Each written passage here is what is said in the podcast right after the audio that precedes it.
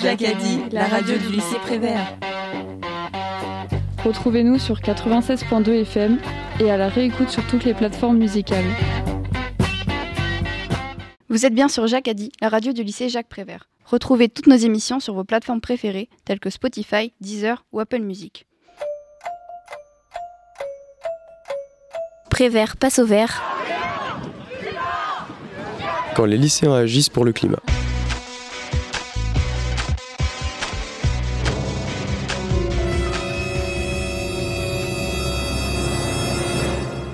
Bonjour, je m'appelle Camille et je vous accompagnerai tout au long de cette émission qui portera sur les éco-délégués et l'atelier demain au lycée. Nous commençons cette émission avec Sarah, qui va nous parler de l'atelier Do It Yourself.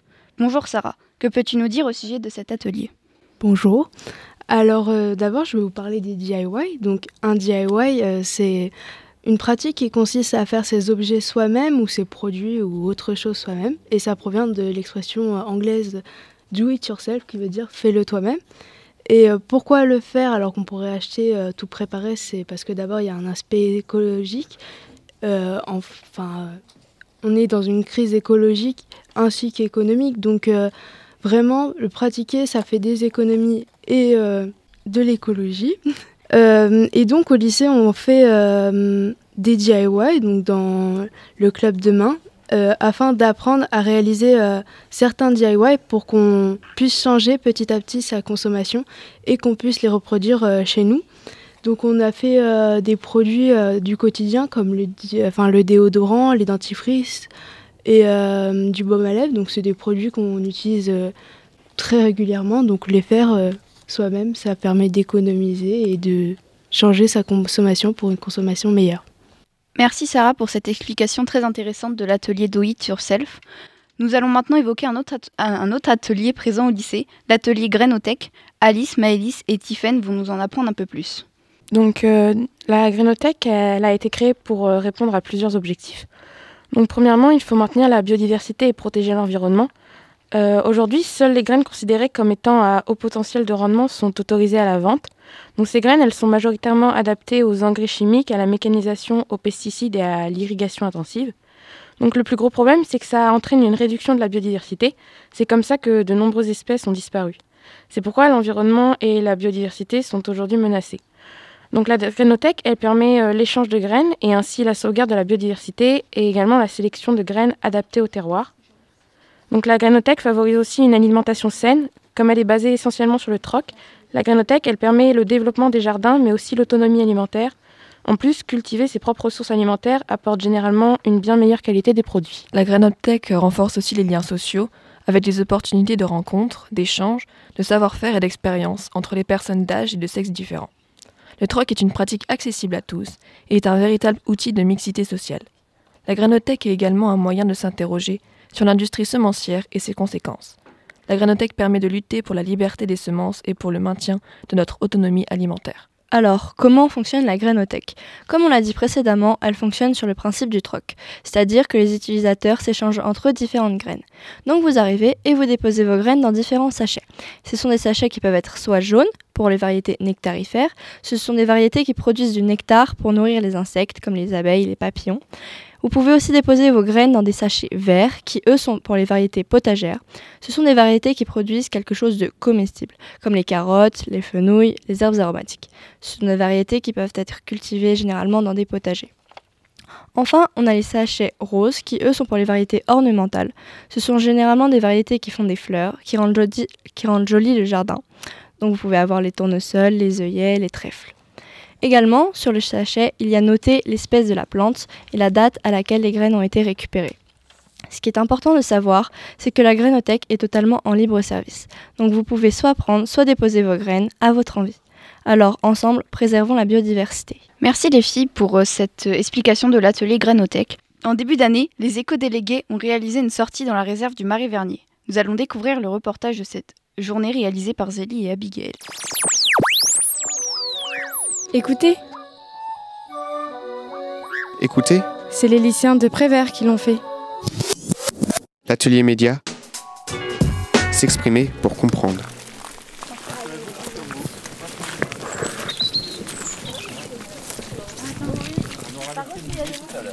Voilà, donc ce que je vous propose, c'est qu'on avance euh, sur le site de la réserve naturelle.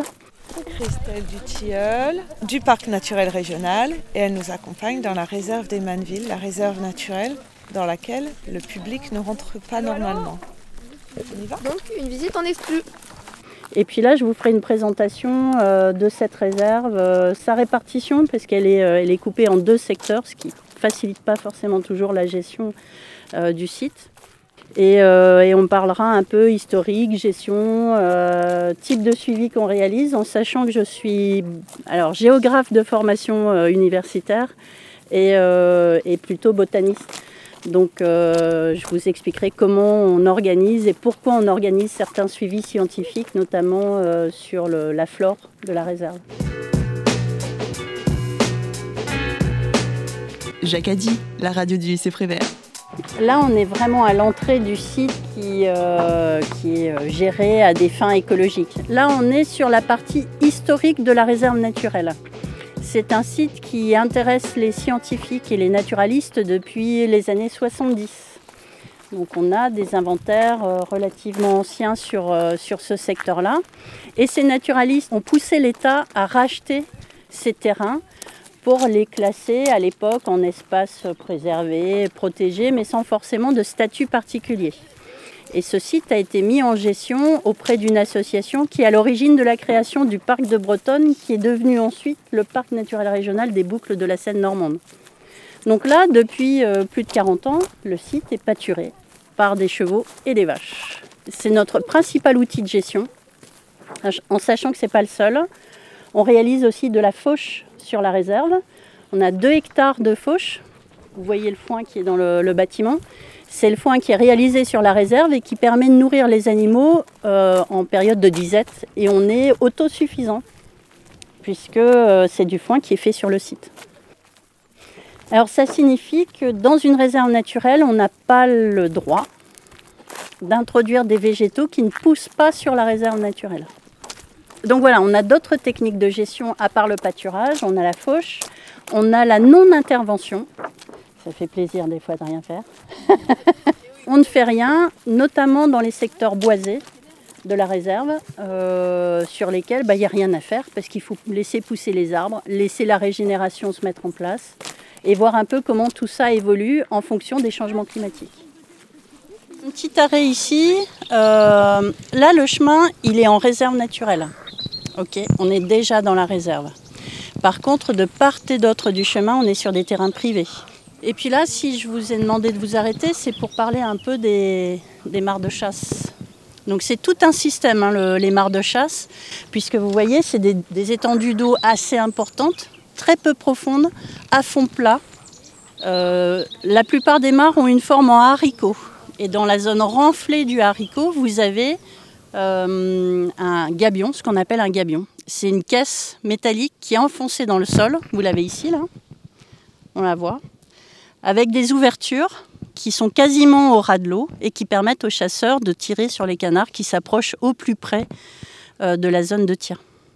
OK? Donc ça, d'un point de vue biodiversité, ça a forcément des impacts d'avoir ce genre d'installation dans un marais donc d'un point de vue biodiversité, quand on fait un, inventaire, euh, je dirais un peu brut de décoffrage, c'est-à-dire qu'on va sur la mare et on regarde ce qui s'y passe, il y a des choses super intéressantes. tant en termes euh, d'invertébrés que euh, de flore, on va trouver des espèces bien souvent très patrimoniales. Sauf que on est sur un milieu qui est complètement artificialisé, qu'on a complètement créé, qui a en plus une alimentation en eau qui ne correspond absolument pas au fonctionnement du marais. Il suffit d'observer. Le fossé, il est plus bas que la mare.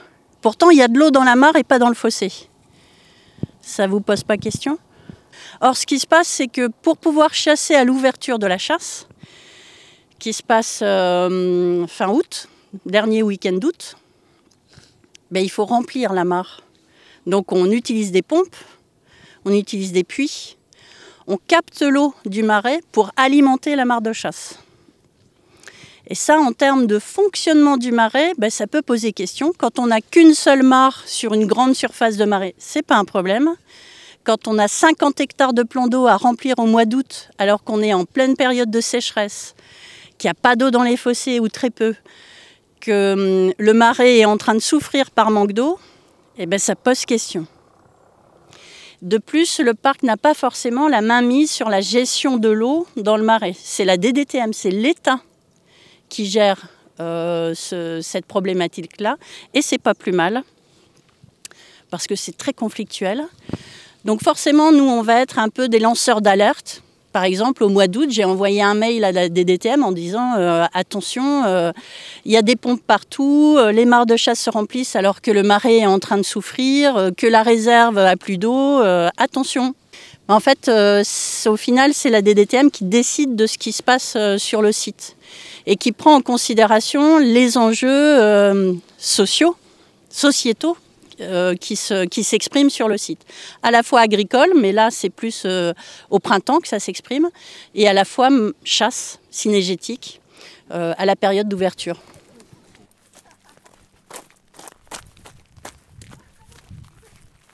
C'est ça, tu vas pas avoir grand chose à hein. Ça fait à peine. euh, j'adore marcher dans Même pas un petit là. Vous le voyez? On, on va se déplacer, mais il va sûrement décoller. Le voyez-vous, le héron Hein, c'est un échassier qui vient euh, se nourrir sur la mare de chasse.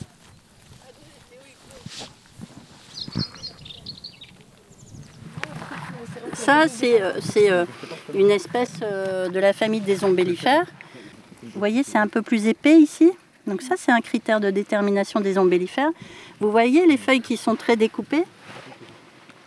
Rien à voir, hein. On est d'accord Des feuilles très très découpées et puis la fleur en ombelle. Donc ça, c'est une ombelle. ok Et ça, ce sont des ombellules. C'est joli quand même, non? Une ombelle est constituée de plusieurs ombellules. D'accord? Des ensembles de plusieurs dizaines de fleurs.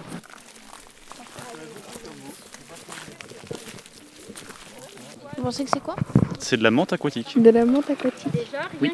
Tu peux nous décrire euh, justement la menthe aquatique? Eh bien, ce sont des feuilles qui ressemblent à la texture et euh, au niveau des espèces de petits poils qu'on a dessus. euh, ce sont des, ça ressemble à de la menthe, avec des feuilles un peu arrondies et des fleurs euh, violettes euh, euh, formées à partir au niveau de, on dirait, on dirait des boules, petites boules avec des petites fleurs violettes dessus. Et ça sent la menthe. Donc c'est Samolus valerandi. C'est quoi? Samolus valerandi, c'est la samole de Valeran. C'est typiquement une espèce qu'on va trouver sur les bords de, les bords de mare de ce type-là. Alors, contrairement aux espèces que je vous ai montrées, qui sont vraiment inféodées au milieu tourbeux, celle-ci, elle est capable de pousser dans les milieux tourbeux et dans des milieux euh, euh, sur un sol minéral. Donc elle est moins indicatrice de la qualité du type de milieu dans lequel on se trouve que les autres espèces que je vous ai montrées.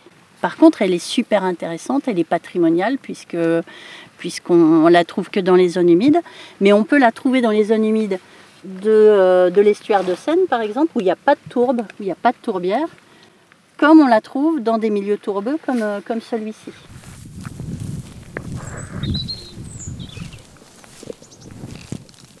On fait des comptages euh, chaque année d'Anacamptis laxiflora et là on était à 360 pieds.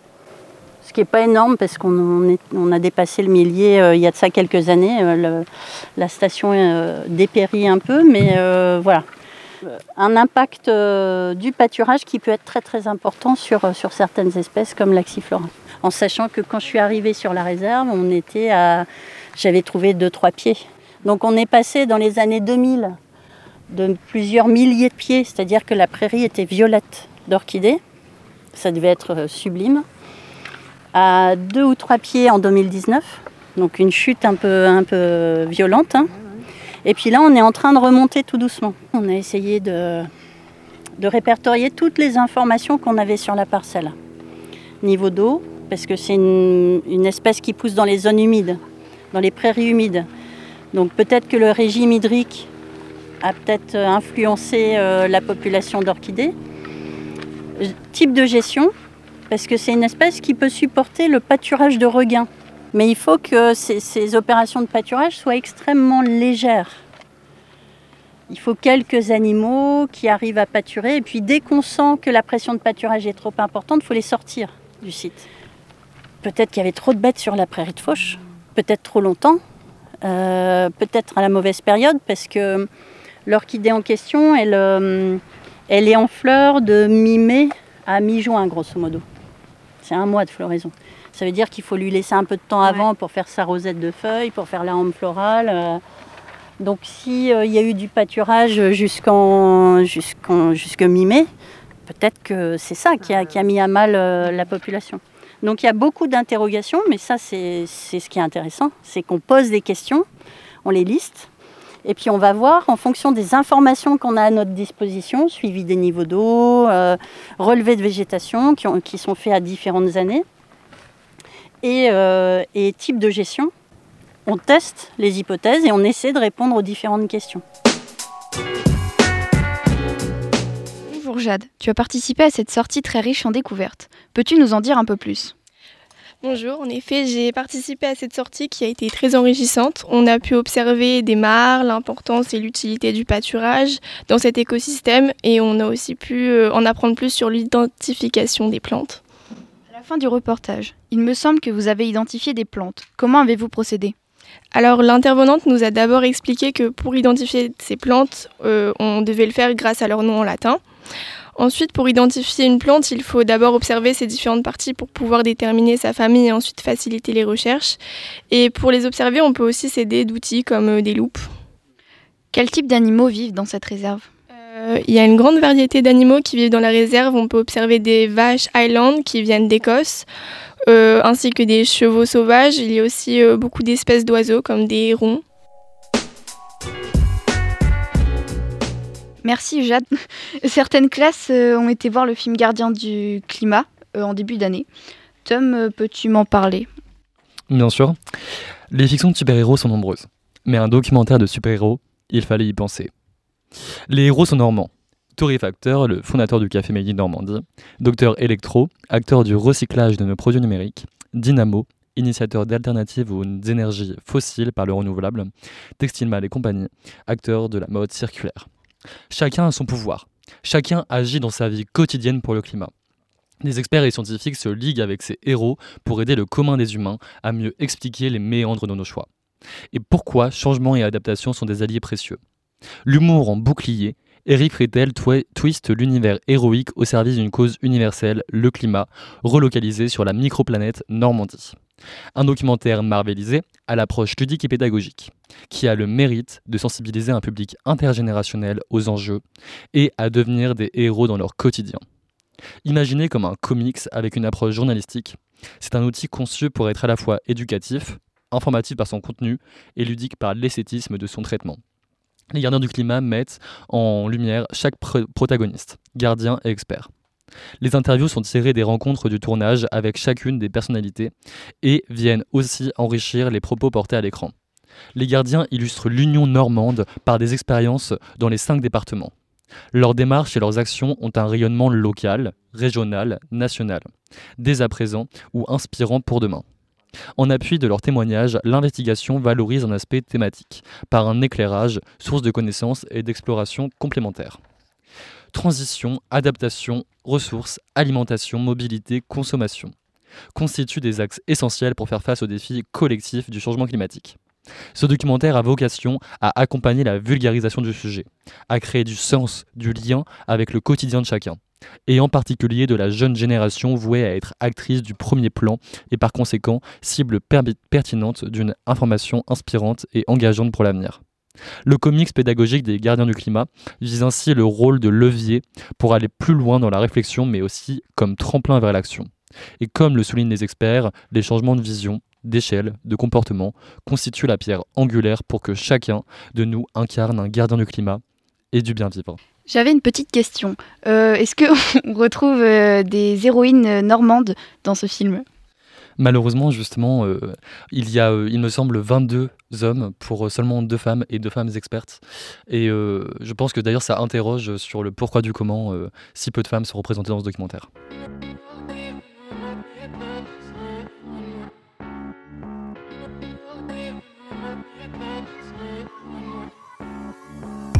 Patrick a 50 il a deux enfants. Il couche moins avec sa femme qu'elle avec son amant. Sympa parfois, frustré tout le temps. C'est pas un mec gentil sans pour autant être un méchant.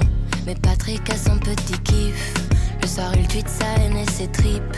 Ce qu'il veut détester à tout prix. Et dans sa folie, il a écrit De toute façon, le changement climatique, c'est faux. On peut plus rien dire, on peut plus rien penser. Un jour, vous comprendrez, tout est un complot.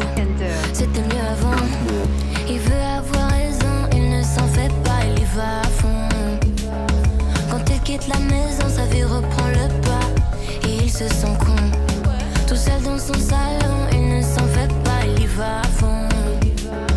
Patrick perd la raison, Patrick réfléchit pas. Patrick touche le fond. Jamais il baisse les armes, jamais il ne laissera tomber. Il est jaloux, il s'acharne, mais il s'est perdu et c'est compliqué. Le Patrick a son petit kiff. Le soir, il tweet sa haine et ses tripes. Pour une fois qu'il a de l'attention sur lui. Et dans sa folie, il a écrit Vous êtes tous des moutons de la société. Les femmes sont des menteuses et tout le monde le sait. Mon pays, mes valeurs, c'est plus que c'était. C'était mieux avant. Il veut avoir raison, il ne s'en fait pas, il y va à fond. Quand il quitte la maison, sa vie reprend le pas. Et il se sent con. Tout seul dans son salon, il ne s'en fait pas, il y va à fond. Patrick perd la raison, Patrick réfléchit pas. Patrick touche le fond. Même s'il a du mal à se taire, il est même pas si mauvais dans sa vraie vie. Quand il a tort, y a rien à faire. Ça se trouve, il croit pas lui-même à ses propres conneries. Mais Patrick a son petit kiff. Autant qu'il soit haï, tant qu'on parle encore de lui. Il veut avoir raison, il ne s'en fait pas, il y va à fond. Quand il quitte la maison, sa vie reprend le pas. Et il se sent con. Tout seul dans son salon, il ne s'en fait pas, il y va à fond. Patrick perd la raison, Patrick réfléchit pas. Patrick touche le fond.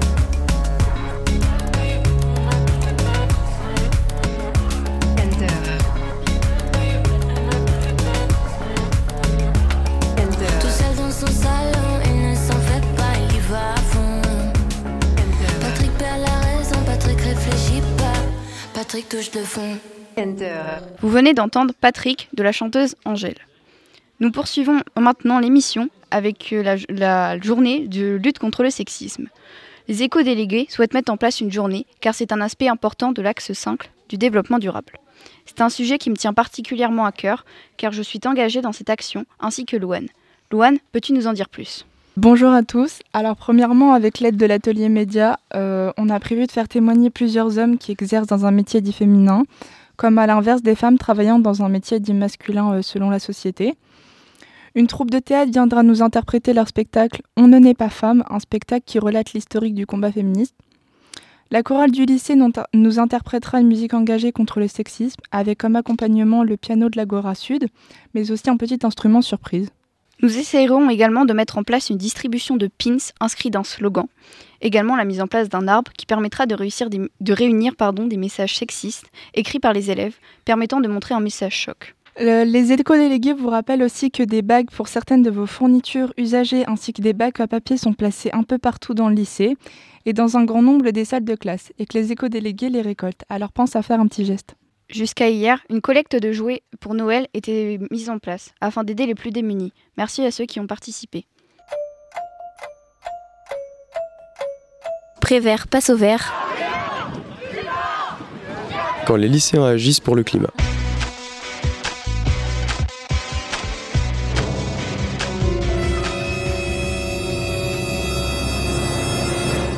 C'est ici que se conclut cette émission. Merci à tous les éco-délégués pour leur investissement. Vous, pouvez nous écouter toute la journée sur la fréquence 96.2 FM ou nous retrouver sur toutes les plateformes.